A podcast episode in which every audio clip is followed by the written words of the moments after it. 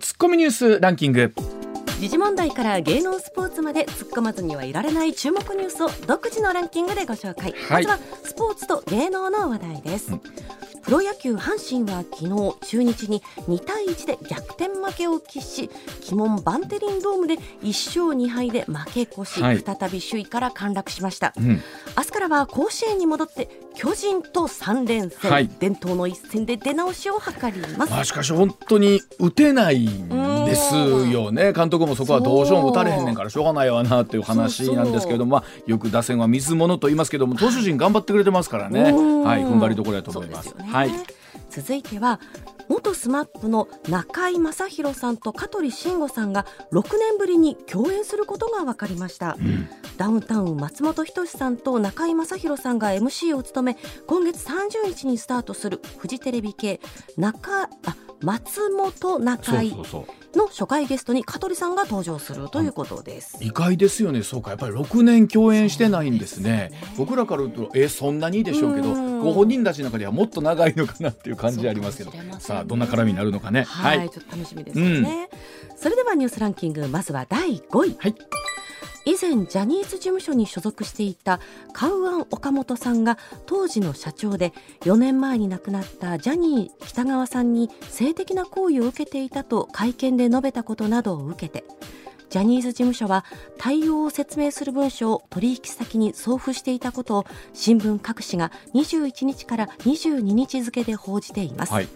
産経ニュースによりますと文書には社員や所属タレントらに聞き取り調査を行ったことや外部の専門家が元所属タレントらの相談を受け付ける窓口を設置する方針を記載、メディアの報道や告発を真摯に受け止めているという趣旨の内容も書かれているということです。まあ、この辺りの窓口みたいなところにこうしっかりどういうふうなものが来ていて、うんうんまたどういうふうな、ね、あの方針でこの聞き取りをやってるのかというあたり今後どういうふうな報告が来るのかというのを我々注目したいですよね。はいはい、続いて第4位日本銀行が四半世紀にわたる長期的な視点から金融緩和策の点検・検証を実施する方向で調整に入ったことが分かりました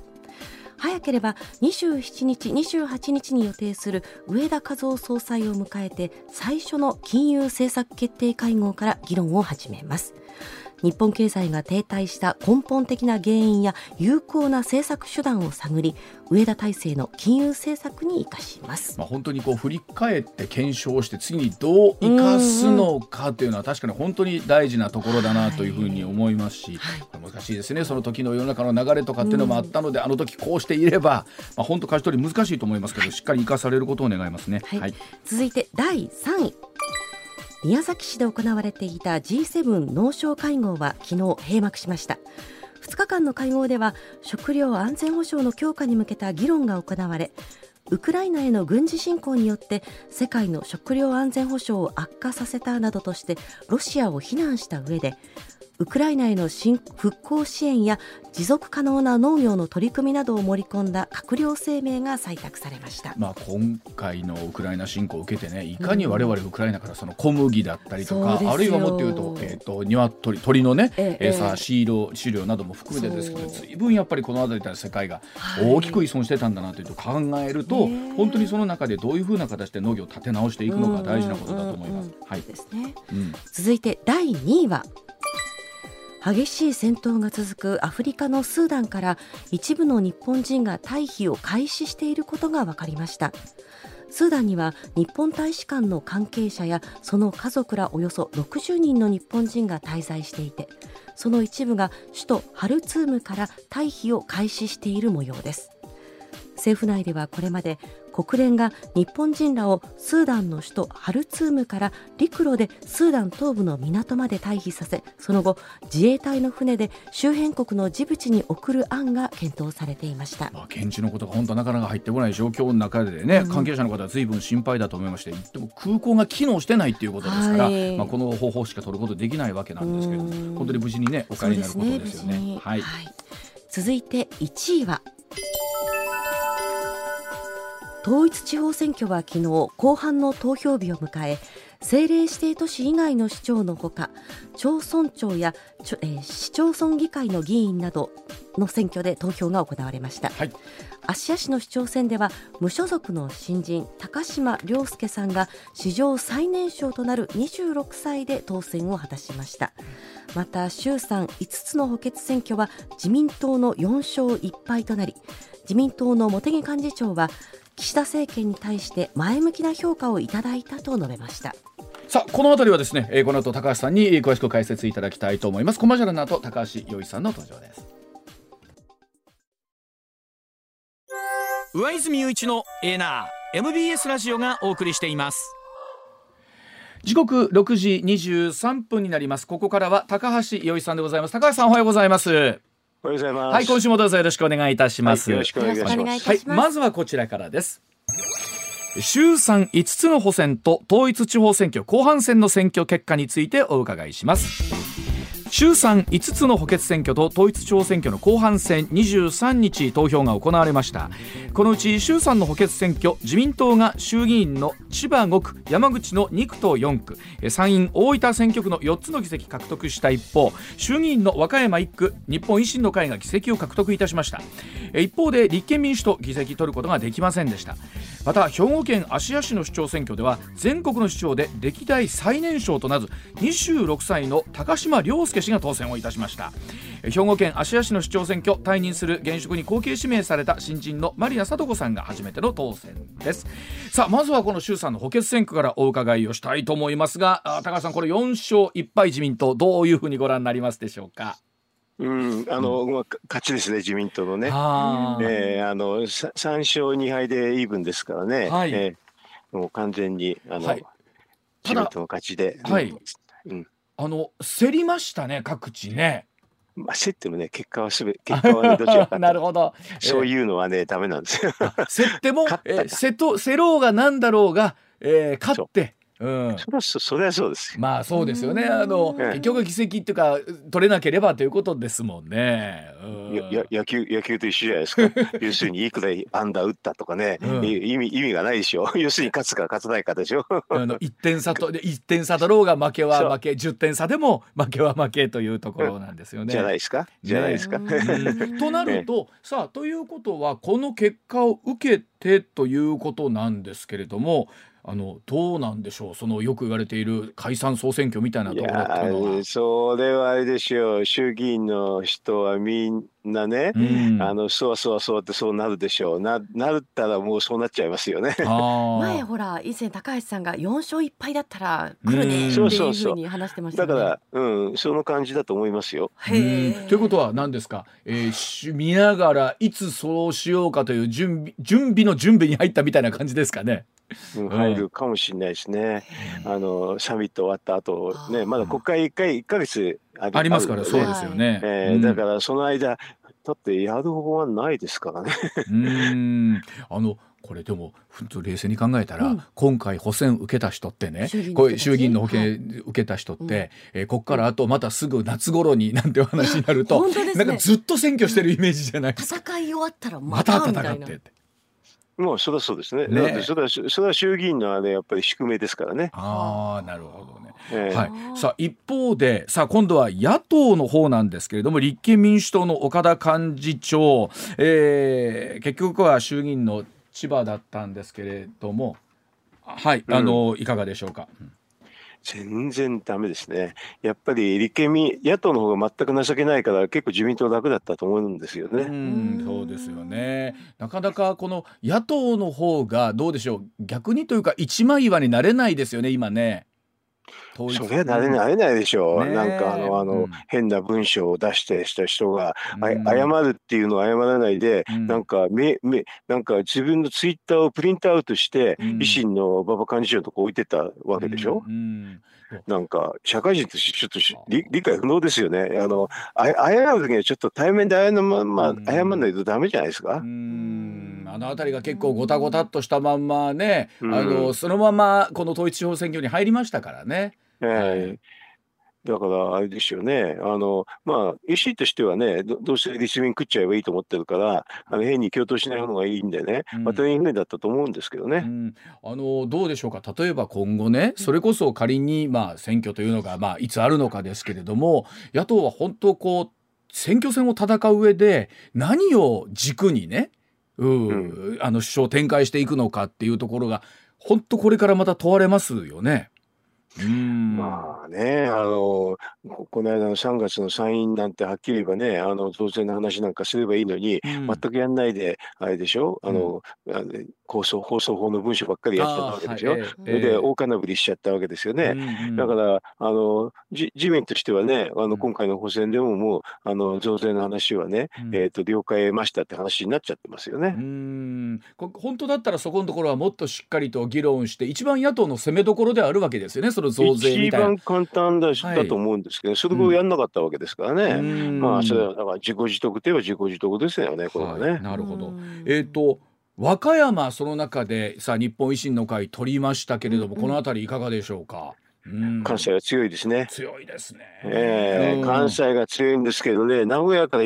東になるとそんな強くないんですよね。うん、やっぱりその温度感は全然違うんですか？あ、全然違いますね。だから東京とか、あの名古屋の方はそんなに維新維新ってな感じはしませんよ。はい、一方でその馬場幹事長がおっしゃってましたけれども、うん、地方議員とそれから市長合わせてですね首長合わせて600人以上という目標、まあこれできなければ自分は退くというところまでだったんですけれども、ここクリアしてきました。ええ、うん。あとはどうでしょうこれ。例えば全国的な広がりみたいなところが仮にどうでしょうね高橋さん。あるとするとどういうところになるんでしょう今後。ちょっとずつあるんですけどね、うん、ま、ただその関西ほどではないですよ。やっぱり、うん、やっぱり関東っていうのは、あ維新の人がちょっといるなって感じですよ。これなんでしょうね。例えばねあの、うん、名古屋と三重とかってこう、うん、本当県一つ 挟むぐらいなんですけど例えば、うん、本当わずかな差のところで広がらないって不思議ですよね。なんかね、でも、うん、すごく前に比べたらね、前はだって、あの、大阪府、大阪だけだったじゃないですか。そう そうそう、ね、大阪だけだったのが、今度は和歌山も取って、うん、あと奈良県知事も取って、はい、ちょっと、だから、そ、そのくらいなんですよ、スピードはね。はい、でも、それを一気にね、関東とか名古屋っていうのは、それは無理じゃないですか。まあ、むしろどうでしょう、これぐらいのペースで、あの、じわじわと統制を拡大していくって方が足腰がついてくる感じになるんでしょうかねもしかするとね。えっ、ー、と、うん、まあ維新は首長を取ってね、うん、首首長を取ってその後にあのまあ地方議員を取って、それで、まあ、あの、国政っていうパターンなんでね、うん、やっぱりそれは選挙っていうのはすぐ行えるわけじゃないんで、時間がかかりますよね。うん、そうですね。えー、まあ、ただ本当、今どうでしょう、例えば近畿っていうところになると、うん、この維新の候補であるっていうことが、うん、もうなんなら今もうね、自民党の候補であるとかっていうよりもかなり強さを出してますよね今ね。一番は激しいのは大阪ですよね、やっぱりね、はい、やっぱり発祥の地で、大阪なんてもう自民なんかいなくなっちゃうって感じですよね。これだから、逆に大阪の自民党の市議会だったりとか、府議会の議員の人の、なんでしょう、逆にこう存在はどうやって示していくのかですよね。まあもう、ここまで来るともう無理ですね。はあ、そこまで来てる状況ですか、うん、あの維新は、まあ、戦略うまいんですけどね、うん、あの身を切る改革って言って、まあ、議員定数減らすんですよね、うん、これ一般的に受けますよね、議員定数減らすとね強い人しか残らなくなるから、維新がどんどんどんどん勝つんですよね。議員定数を減らして結局淘汰されるっていうのは変なことですけど、ええ、これで、あのトップっていうかね上強いところが残るんで、あのまあ小選挙区制に近くなるんですよね議員定数減らすとね。はいはい、ええ、議会も過半数取りやすくなりますしね。ね。はい、いやその中大阪市なんてまさしく今回そういうそういう感じでしたよね。うんで、えー、近畿なんですけど兵庫県明石の市長選挙ごめんなさい先ほど丸谷さんと言いました、はい、丸谷聡子さん、えー、そして、えー、芦屋がですね歴代最年少26歳の高島さんが、えー、市長になったということで灘からハーバードというすごい学歴でもいらっしゃるんですけれども。26歳高さすごい若さですよねこれはね。うん、すごいすごいですね。あの高橋さん実際どうなんですか？このあの市長という役職で26歳周りの、えー、職員の方、うん、議員の人はもうぶっちゃけ全員自分より年上ってことですよね。あだから親みたいあのこなんて親子の関係でしょ？うん。いやまあまあでもね、あの選挙で選ばれたわけだから、それはあのえっ、ー、とそれはそれなりにやると思いますけどね。うんあのお互いにいろんな意味で気を使うとも 思うんですけど 最初はね、あのでもまあ最最初だけだと思いますけどね。はい。うん。ええ、あのどうですか高橋さんこのこういう年代の方が市長に選ばれたという結果はどういうふうにご覧になってらっしゃいますでしょうか？そそれは若くて面白いしそれはもうあれですよ、あの民意ですからね。そういうのを望んでたわけでしょ？ねうん。まあ、確かに本当今回統一挑戦の中で毎回言われてますけど多選だったりするとかあるいは高齢みたいなところっていうのが一つね地方の議員の場合はさらにテーマになってきましたもんね今回ね。うん。だからなんか関西の人ってやっぱりこういう新しいもの好きなのかなって 正直って思うんだけど。だって何でもあのお大阪府知事も変わった人がたくさん出出たじゃないですか。まあ、なんか、うん。まあ、確かにあの面白いんじゃないかってはこう 新しい風が吹くんじゃないかっていうのは楽しみなのかもしれませんね。ねまあもちろんその主張とかというのはね現職の強みっていうのはある中でという中でね、うん、えー、勝ち上がってきたということなんですが。さあどうでしょう？あの高橋さん今回の統一地方選を統括していただくと最後なんか見えてきたものみたいなのありましたですか？どうですか、うん、えー、ままあだから野党がダメだなっていうことですね。本当そうですね、でも確かに、うん、野党の中で、まあ、立民がダメだから、うん、まあ、維新がその分伸びてるってそんな感じがしますよね。本当考えたら次の仮に総選挙なんてあると本当に野党第一党さらに伺っていくっていう感じになりそうですね今回ね。ひっくり返っちゃうかもしれないですね。なか復活のね糸口が見出せないままですもんね。わ、ね、かりました。はいでは時刻6時30まもなく4分になります続いてこちらです。さあ日本に留学していた香港の女子大生が帰国後に逮捕されました。香港国家安全維持法初めての域外適用というお話です。日本に留学中に SNS で香港独立の主張に関する書き込みをしていたことで香港の女子大学生23歳え国家安全維持法違反の容疑で帰国後に逮捕されていたことが分かりました。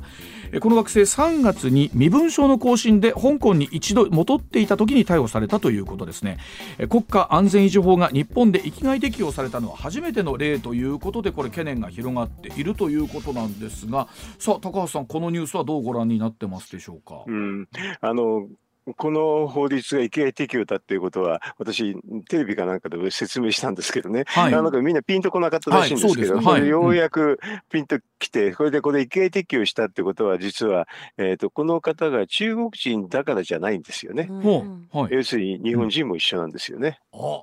だから私ら、私、特に私なんかはいろんな批判してますからね、もうあの、その、うん、法律違反をしてるわけですよ。あの中国の法律違反を日本でしてるわけですね。はあ。ってことは、高橋さんが香港行ったり、中国行ったりすると、行ったら、あ捕まってる、うん、捕まってる可能性ある。ええ、あの、現実に私は、あの、政府の関係者から言われたことありますよ。なんて言われたんですかえー、行ったら危ないですよと。だからあの学者ですからねいろいろと中国に、の学会に招待されてってなるんですけどね、行って行ってもあの危ないですと保証しませんってされませんって言われ本当です。いやまあ高さんはそうかもしれないです。これ例えばですよ。あの我々民間のレベルでっていう言い方もなんですけども。何も言ったことない人はそれは中国のことをね、うん、大きなあのなんか公の場で言ったことない人はそれは分かんないでしょう大丈夫で、ね、SNS でぐらいのレベルだったらどうなんですか？あ SNS はだから筒抜けになってから分からないですよ。じゃあ例えば SNS でこう普通にまあ日本の大学生がちょっと中国に対して批判的なことをツイートしてたり書いていたりすると、今回のねあの中国の留学生って SNS で言ってただけですからね。でそうするとね、域外適用ですから中国の留学生でやってた話っていうのは日本のあの大学生がやったと同じですよ。へこれはそれを言い出したらかなりもっと気軽気軽にっていう言い方も変ですけれどもう投稿した人だっているかもしれませんもんね。うん、ででも今回のあのその中国の留学留学生もね気軽に投稿したんじゃないですか？はあということは、まあ、もっと言うとこれ今例えば香港なり中国から日本に来ている人たちで、うん、まあ、日本の中なんで比較的自由に SNS 発信してしようという人結構多いと思いますけれども、うん、そういう人たちに対してこう一つの抑止みたいな感じにはなるわけなんでしょうかね、これね。抑止、まあ、まあ、抑止っていうか、ね、そうそういう国ですからね、言論の自由がないっていうのは、だから言論の自由がないっていうのを、まあ、世界中に言ってるだけなんですけどね、世界中に言ってるから、うん、あの全然我々と感覚は違いますよね。だからよそれをだから守らない人はダメっていうことで、うん、だからまああの中国人ですとねその中国に戻ることはあるじゃないですか。でも他の国の人だって中国に旅行したらアウトですよね。うんあのそういえばこの週末ね例えばあのニューヨークの連邦地検がですねニューヨーク市内で中国の秘密警察の機関を違法に作ったということで、えー、男2人を逮捕したということなんですけれども、アメリカでこの関係者逮捕されたのは初めてということですけどこの、えー、秘密警察の話もこの週末よく出てきましたよね。うん、そうですね、うん、あだから要するにねあの中国の思想自体があの自分の国法律は世界および宇宙にも適用になる。と。だから相手相手の国の主権とか関係ないと。そういうのが基本なんですよ。はい。もともとあくまで窓口としてみれば免許更新の窓口みたいな感じだったりということでもねあるんでしょうけどもね。そんな名目名目はそうなんで名目はそうなんでいやそんな免許免許更新とかそんなんだってあれですよ。しちゃいけないですよはっきり言えば。うん、いや本来はそうなんですよね。えー、うんあの領事館かなんかで届け出てやるっていうのが普通ですからね、うん、平気で言ってるわけですよね。ねだからそこだけ、それでも、それがもう、そこがもうそもそもね、うん、えー、免許更新でここでやって何が悪いんですかっていうふうな言い方でしょ。そうです、ね。それはもう相手国のあの主権を侵害してって、あのいろんな、あのいろんな、なんかその手の行政サービスっていうのは届け出てやるっていうのがルールですからね。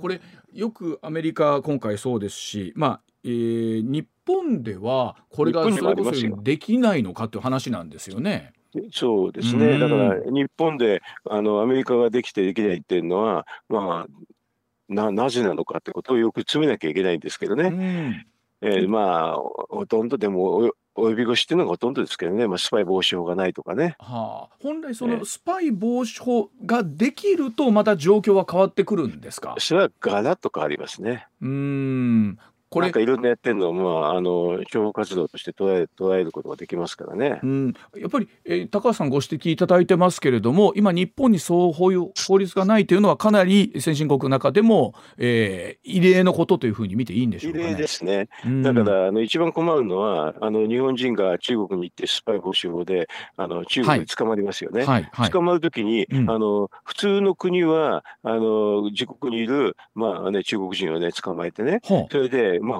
保留効果みたいにするんですけどね、それができないですよね。あなるあそういうことなんですね。そそれはすいますよ。はあ、だって自国民を守んなきゃいけないですから。うんうんうんうん、これどうでしょう？例えば、えー、高さんも、えー、在籍中にですね、えー、官僚時代にこういうお話って何度と出てきたんですか？そのスパイ防止法みたいなところ出てきてましたよ。それで議員立法かなんかで、えっ、ー、とやろうって本当に盛り上がった時もありますよ。うんまあでもいつもあれですねその度に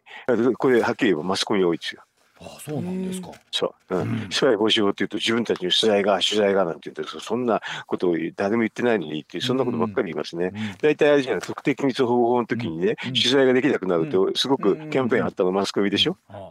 それ全くう嘘だったそんなの。まあこの辺りっていうのはどういうふうにっていうのはもう一回検証もしていかなきゃいけないんでしょうけれどまあ具体的にそういったものをまた考えていかなきゃいけない時期にまた高橋さんなってきたってことなんでしょうかもしれませんね。これね。もうそれはねこういう時代ですからね。もう必要薬ですよね。はい、わかりました。はい、ではあ時刻六時四十一分になります。続いてこちらです。さあ外国人の技能実習見直し有識者会議が中間報告書の修正案をまとめました外国人の技能実習制度を廃止しまして新たな制度を検討する政府の有識者会議東京都内で会合を開きまして人材確保に主眼を置く新制度の創設を求める中間報告書の修正案をまとめました。現在の技能実習制度人材育成による国際貢献を目的としてきましたが有識者会議人材確保をより重視しているということです。まあ、このニュースに関しては MBS の解説の石田英さんが結構詳しく解説してくれましたけれどもさあ高橋さん、えー、改めてこのニュースは高橋さんどんなふうにご覧になってますでしょうか？うん、ここのニュースは、まあ、あのいいニュースっていうかね、ようやく遅ればせながら、はい、あのスタートしたあできたかなっていう感じはしますけどね。うん。今までは随分とやはりその制度自体に、うん、むちゃむちゃくちゃですよ。うん。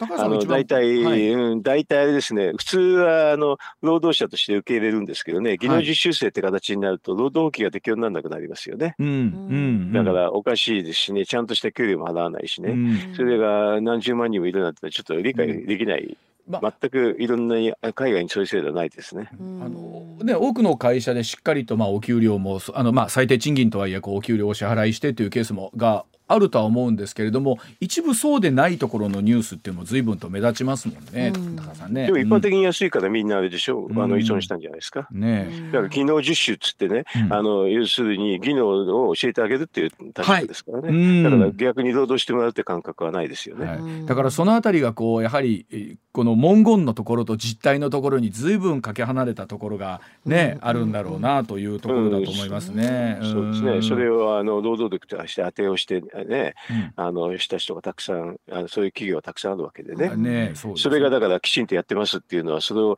技能実習としてきちんとやってるかもしれませんけど、まあ、あの制度そもそもそもがおかしいですよね。まあ、例えばそのお仕事もそうなんですね。細かく分けられてて、うん、えー、っとその転職転籍ごめんなさいと呼ばれるものがなかなかできなかったりするんですよね。来られてもね。いくら技能があってもね。ありえないですよね。だから普通はあれですよ。就労ビザって言ってね労働のビザを与えてやるっていうのが普通ですからね、はい、あ普通っていうのは世界の普通って意味ですよね、うん、だからあのまああれをなんか途中で考え出した、まあ、外務省の人ですけどね、うん、まあとまあ、はっきり言えばとんでもないような制度を作っちゃったって感じがしますね。それでそこに依存しちゃったから、うん、当分ずっとまあ日本の企業の人は安い労働力って感覚でやっちゃったってことですよね。あの高橋さんこう外国でね働くということが随分とまた考えるところあるかなと思うんですけれども例えばほらアメリカとかってなかなか留学生含めて働けないわけですよね。そそれはあのもう一個だからねあの学生ビザも返築でいいんでね、うん、あの世界の標準っていうのは学生ビザで行くと就労禁止なんですよ。あのアルバイトアルバイトしちゃいけないんですけどね、うん、でも日本はそれ全くないから、うん、これに依存してるのはコンビニとかそういうところで、あ。れでしょ？店員の方がもう留学生ばっかりでしょ。多いですよね。うん。となるとなかなか勉強時間避けませんもんね。それはだから普通の国ないですね。あの例外としてあるのは、えっ、ー、と就労ビザの例外っていうのはその大学で働くのは OK なんですけどね。えー、でもそうやって外で働くのは普通は学生ビザじゃなくて、うん、その労働就労ビザになりますからね。これも建築的な制度ですね、すごく。それで、でもこういうのってもうあれですよね、学習学校みたいのがセットになってて、それであれですよね、あの、なんていうかな、あの、留学っていう名目にしといて、それで学校にほとんど行かないで、そのまま働かすって、そういうのができてますよね。なるそういう抜け穴みたいなものにもなっちゃうわけなんですね。なってますね。だから、これも、なんか数十万人、何十万人かいるんですけどね、うん、なんか、非常に変変な感じがしますね。これあの改めてですけどね高橋さんあのこう外国で日本のメンバーがえー、留学生が多分働けない。例えばほら学費に一つ取ってみてもそうじゃないですか。日本でもこう大学通いながら、ね、アルバイトで生活費稼ぐみたいなのをどっかで当たり前かなみたいに思っちゃうところあるんですけど働くということに関しての意義みたいなとこですよね。とは何なのか。うん。それはだって、あの勉強に行くんですからね、あの勉強に行かないで働いたらおかしいですよね。うん。その、ええ、それが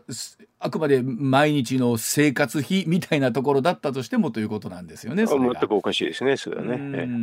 なんか特にアメリカはそうですけど、雇用というところに対しての厳しさはすごくありますよね。働く働き場所だったり働き口みたいなところはね。それはあの雇用っていうのはだからあのどこの国でも国の根幹の政策ですからね。これは重視しますよ。うん、うん、だから本当は労働組労働組合のねあの労働者の味方である、ね、野党がね、こういうことを言わなきゃいけないんだけど、全然言わ言わんでしょ、うん、あのどうでしょう、例えばこの技能実習制度を見直すことによって、例えばその、えー、今後そういった、まあ、現場での労働力みたいなものっていうのは、高橋さんこの制度でなんか変わっていきますかね？あのだから賃金が変わるんじゃないですか？あのちゃんとした労働者の,、あのこれ普通辞めると技能実習制度辞めても、うん、その労働に対する就労ビザが出るはずはあのと思うんですよね、うん、そうするとちゃんとしてちゃんと労働者として受け入れるってそういうことになると思うんで、はい、そうするとあの労働、えー、賃金がちょっと高くなるんじゃないですかね。ね。はい、うんでそうなってくるとさどこまでその人たちをこう現場で雇用できるかっていう多分中小の企業の方もいらっしゃると思いますけれども。もうそれはちょっともううん、もうあのお金出せなかったらもうしょうがないですねこれはね。あでも、うん、そうですね。だからそのお金を出す方にあの立場に立って、うん、あの話をすればね、そういう話になって技能実習生を正当化するんですけどね、もうこれは、ま、全く無理ですね。あの世界のレベルで考えると正当化するのはほとんど奴隷制度に近いですよこれ。ままたそれでいてこう日本ってすごく昔はね賃金が高くて働きやすいいい国だみたいなのがありましたけど今、日本自体がそうでなくなってきて、だからもうそれはあある程度これはね、通らなきゃいけないえーと、なんなんていうかな儀式みたいな話なんですけどね、はい、それはやっぱりねあのきちんとしたきちんと払える企業しか生き残れなくなると思いますよ。つまりそれでいうとこう日本の企業の中自体が企業がどういうふうにまた淘汰されていくのかっていうことになるんでしょうかね。生き残っていくのか。ね。えーまあ、特にこのコロナで非常に厳しかった中で、いろんな補助金もあってそれで、えー、なんとか救われた人一方でこうゾンビ企業と言われる形でえ生きながらえてしまった会社みたいなものも高さん現実としてありますし。うん、うんもうコロナに関係なくてね、この海外を相手するんでしたら、もう国際標準的な考えしか通用しないですよ。うん、はい、だそうでございます。はい、では時刻6時48分になります。続いてこちらです。さあ経済界のトップが相次いで少子化対策財源についての社会保険料値上げに反対をしています。さあこれは消費税のアップへつながっていくんでしょうか、経済同友会の桜田代表幹事なんですが政府が少子化対策の財源として社会保険料の値上げを検討していることについて国会での議論が比較的軽く進む社会保険料の値上げは適切ではないと指摘しています。また社会保障のための税である消費税を検討すべきだと主張いたしました。また政府は17日以前に開催していた子ども未来戦略会議の議事録を公開します。この中で経済連経団連の徳倉会長が社会保険料の負担を増やすことは賛成できないと発言していたことが明らかにしまなりましたさあ高橋さん以前から経済界は社会保険料の値上げに反対していて消費税増税へと傾くはずと指摘されていますが高橋さんさあそういうお話が見えてきましたね今回ね。ね、うん、えーと、それでちょうど選挙も近くなってね、うん、選挙の時にはそういう話はしないでしょうけどね、うん、なんかもうあの透けて見えますね透けて見えてきた。じゃあ選挙勝った後にこれを実行してみたいな流れになりそうという予測ですか、えー、そうですね、うん、でももっと言うとでも選挙前には逆に言うと封印されるということになるんでしょうかね。言いたくないでしょそれ言いたくない、うん、だからそれはまだ議論が煮詰まってないとか言ってね、うん、あのななんであなんか否定は全面否定はしないにしてもね、うん、なんかああでもないこうでもないって言いつつやるんじゃないですかね。うん。なるべくそのために早くね、選挙した方がいいんじゃないですかね。えはじで選挙しちゃって早くこの制度に、えー、消費税増税に向かって進んでいきたいと。それで選挙の公約の中にはね、否定はしてないでね、あのうっすらと透けて見えるような形になるんじゃないですかね。公約どういうふうに言うか難しいですよね。だいやだからもう異次元の少子化対策やるって言ってね、うん、あのその財源についてはね、うん、あの国民の合意を得ながら、うん、まああの検討していくっていう形だと思いますけどね。これ例えば増税はしないんですかって聞くと何とおっしゃるんでしょうかね。いや否定はしないでしょうね。うん。否定はしない。けど幅広くいろんなあの財源を考えるとかね。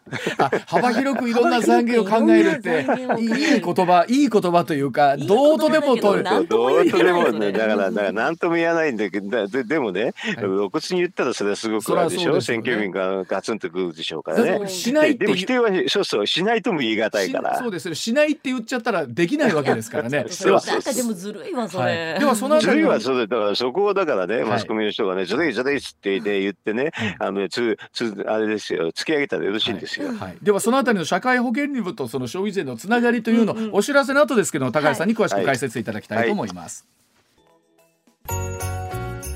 上泉雄一のエーナーではあなたのメッセージをお待ちしています。ニュースについて言いたいことはもちろん暮らしの中で感じたいろんなことぜひ送ってください。メール uwa.mbs1179.com ツイッターではハッシュタグエーナーをつけてつぶやいてください。まあ、高橋さん考えてみると今回の国会のテーマはですね、えー、岸田さんは異次元の少子化対策というのをずっとまあテーマにというところもね、えー、あったわけなんですけどもその中でこの社会保険料の値上げというところの言及まず高橋さんこれ経済界が反対する理由というのは、ちょっと解説改めていただきたいんですけれども。うん、えっ、とね、うん、あの社会保険料って形になりますとね、労使折半って言って、はい、あの半分労働者で、あと半分は、あの使用者の方が負担するって形になるんですけどね。ええそれは嫌なんですよ つまり経済界の会社の負担も大きくなるわけですよね。そうですね。だからそれが嫌だから、うんはい、あのえっ、ー、ともう一個社会保障の財源としては消費税なんでそちらに持っていくってそういうことです。ですよね。でこれ考えたら消費税を増税しちゃうと回り回ってやっぱり経済活動にも影響が出てくるんじゃないかとも高橋さん思うんですそれはあの頭の中ではそうなんですけど、ね、で目目の前しか見えない人は、そういうこと言うんです。自分のところだけ本当の目の前しか見てないんです。ということは経済界も高橋さん、うん、消費税を増税するとね、えー、自分たちも回り回って苦しいというのはどっかではもちろん分かってらっしゃる。いや分かってないからですよ。あのだからねこういうのってねみんな勘違いするんですよ、はい、あのね全体はそうかもしれないけど俺の俺のとこは大丈夫だって過信があるんですよ。ああ消費税が上がってもうちとこは関係ないからそれだったら消費税で何とかしてくれと、うん、そうです。でも目の前の、えーと、社会保険料だと確実に出るのは見えるんで。そうですよね。自分のところのね出が分かっちゃいますもんね、うん、でさあそうなった時にじゃあ高橋さんその財源というか少子化対策っていうのはどこをどうしていくのが高橋さんいいんでしょうね。まあ、正しいのはね、少子化対策して、えー、っとな何が起こるかっていうと、その、えー、っと子たちがあの将来働いてくれて、税金を納めてくれるでしょ、はい、だから国から見ると、これは将来投資になるんですよね。はいはい、だからその時にあの、えー、将来は税金を納めてくれるから、でも当面は必要、お金が必要だってことは、はい、なると、実はこれは国債っていう形でやるんですよね。うんうんうん、将来にリターンがあるけど、今はないからっていうので、国債でやるのが正しいんですけどね。はい、でもその国債をこれ以上発行するのはやっぱり、えー、財政規律から考えてもいかんという考え方があるわけですよね。うん、まあそういうとんでもない人がいて、あの財務省がいてね、はい、それで、まあ、その人の権限みたいな人は、5月号の物価月間文藝春秋に書いてますよね。書いておられましたですけど。ほんでとんでもない意見を平気で書くで、選挙が近づくなるとああいうことかやるんですよ、あのあの財務省はね。本当これ、選挙の時に各党はね、やっぱりそれでもテーマを掲げて、うん、まあ、いつあるか分かんないですけど、やりますけど、どういうふうに、さっきもお話ありましたけども、進めていくのかですよね。やっぱり薄くごまかしながら。うん。例えばだから異次元の少子化対策でね、うん、あのまともな政党でしたらあの要するに将来投資だからっていうんで、うん、あのえっと、国債の話を言うと思うし、うん、まともじゃない政党はあの消費税に行くと思いますよ。ね、あの高橋さんね例えばその省庁再編の中でいつも再入庁というお話をしてくださってますけれどもこの再入庁というのができるとどういうことになっていくんですか、あのえーと、社会保険料ってね、結構払ってない企業多いんですよね。はい。あの労働者から、はい、あの要するに労使折半ですからね、うん。うん、あのえーと、労働者からは源泉徴収してるんですけど、はい、それ払ってない企業って結構あるんですよね。うん、でこれはあの意外なんですけどね、うん、もう補足してるその数があの法人法人の数から結構推計できるんですけどね、うんうん、それ多分ね私なんか数兆円だって言ってるんだけど、うん、人に言わせると10兆円以上あるっていう人いるんですよね。だからそういう払ってないところから払ってもらうのが一番簡単なんでね。払ってないところは罰せられないんですか？まあ、知らないです。わからないですよね。あの、要するに、消えた年金化っていうのがあったじゃないですか、昔。あれ、あれですよ、自分が労働者が、えーと、60以上になった時に年金もらおうと思って、うん、えー、届けに行ったら消えてたって話は、だから、納めてたのに、もらえないのって話になったじゃないですか。うん、そうそう、あれはだからもうまさしく、その、労働者からあの源泉徴収してるにもかかわらず、払ってなかった企業が、あの消えた年金の原因だったんですよね。あれ、うん、多かったですよね、随分ね。うん、消えました。でもそういった一件があったにもかかわらず、未だ払ってない企業も多いっていうこと。結構あのそれじゃあね、企業であれですよ、税務調査が来るけど、社会保険料の調査で来たことありますか、っていうそ。それとこれとはまた別なんですね。税務調査みたいな中で来るときに。そこはだから、税務調査してるとすぐ分かりますよ、分かりますけど、うん、本当は社会保険料のあの社会保険庁、今で言うとの日本年金機構の話なんでね、うん、あの税務署の人はそこは見て見るふりして帰りますね。じゃあ例えば退職した後会社からの厚生年金ですよね。がもらえると思ったらもらえないっていうことになるんですか？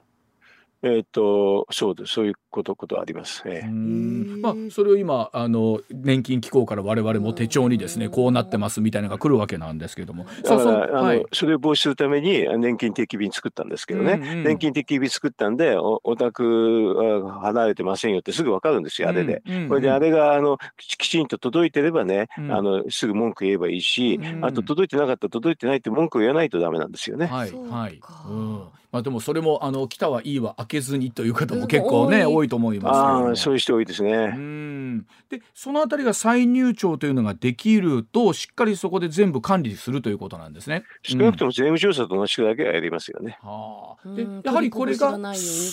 そうならないというのはどうして不思議ですね。うん、あのまあこれやると財務省が国税庁に対する権益がなくなっちゃうっていうのがあの本音ですけどね。だからおおそらく財務省と国税庁が皆さん一緒だと思ってるでしょ。うん、あのあの全然別の組織ですけどね。高橋さん前回あの ABC さんのテレビでもおっしゃってましたけど意外とそれこそ簡単に、えー、やりゃできることみたいなもの例えば、うん、あの壁みたいな年収の壁みたいなのもそうですけれども、うん、意外と簡単にできるものができなかったりするんですよね。うん、そういうのはこういうの縦割りが原因ですねみんなね。これあの高橋さんなんかそのそれ自体を本来コントロールしてもっと省庁こうしましょうというのは最後誰の役割になるんですか？うん、最終的に総理ですよ。ああということは総理がやる気になりゃできるってことなんですか、ね、やるできるんですけどね、もう返り血がすごいから、うん、例えばあれですよね、参入庁なんか、それで第一次安倍政権をぶっ潰されましされましたからね。あ一旦それに動いてたのは動いてたわけなんですか？